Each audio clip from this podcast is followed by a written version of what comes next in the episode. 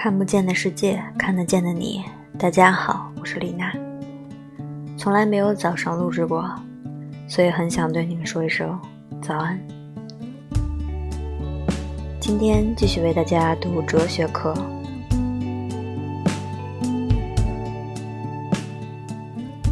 哲学家的标志和哲学的开端，惊奇。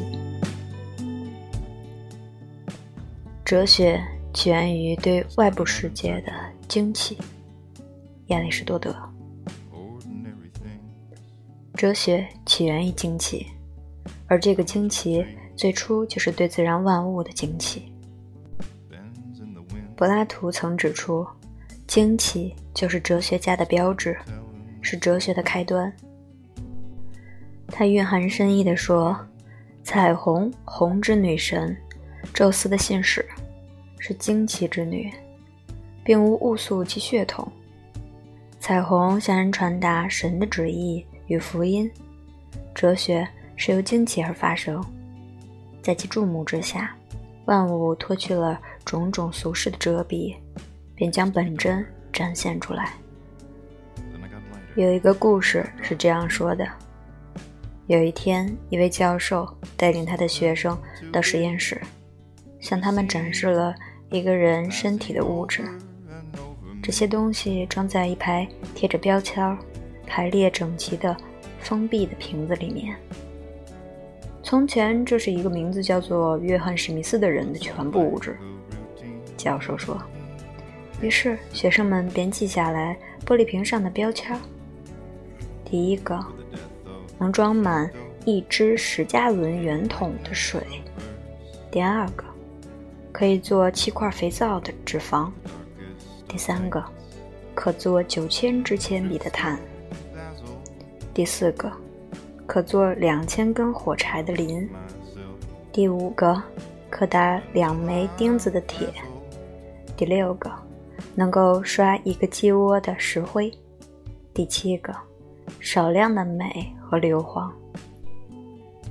可是，一个学生做完笔记后，觉得有些疑问，于是说：“这一切都是相当有趣的，但是约翰·史密斯先生在哪儿呢？”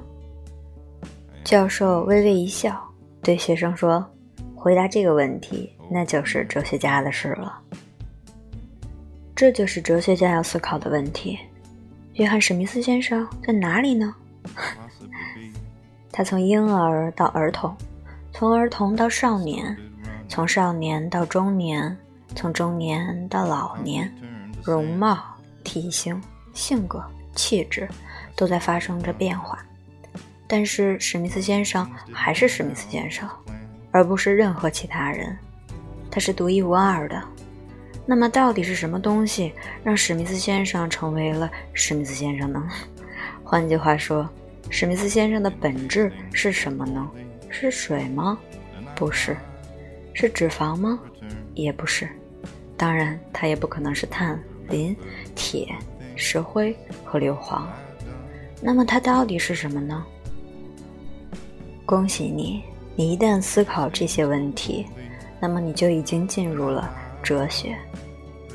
亚里士多德在《形而上学》中曾说：“古往今来，人们开始哲理探索。”都应起源于自然万物的惊奇。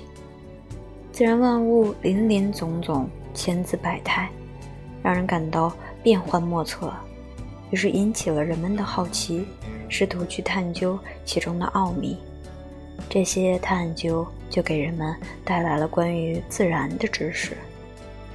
这些知识有的是天才的洞见，有的只不过是胡乱的猜测，但是。不管是洞见还是猜测，这些知识都必须通过思考得来，而这些思考便是哲学的思考，这就是哲学的起源。正是惊奇把我们置入了哲学思考之中，哲学于惊奇之中现身，惊奇就仿佛是一道光明，思想为它所起名，于是。惊奇就唤醒了一种沉思的力量，它把我们引向事物的存在本身，或者说让事物作为其自身而展现。他由此就敞开了一个崭新的境遇，而这就是哲学之自由的境遇。惊奇就是这样一种伟力或傲力，而哲学就是它的奥迹。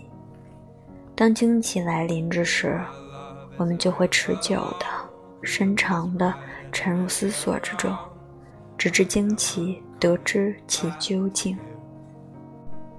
课堂收获：人要过有目标、有意义的生活。为了让生活有意义，我们要审视、思考自己身处的这个世界。为此，我们不仅需要具体的科学知识，还需要哲学知识。附赠一首李庄的身体清单：身体里的碳可以制成九千支铅笔。赠给诗人，但每根铅笔必须配一块橡皮。身体里的磷要制成两千根火柴，全部给盲者，让他们点燃血中的火焰。身体里的脂肪还能做八块肥皂，送给妓女，让她洗净骨头去做母亲。身体里的铁只够打一枚钢钉。留给我漂泊一世的灵魂，就钉在爱人心上。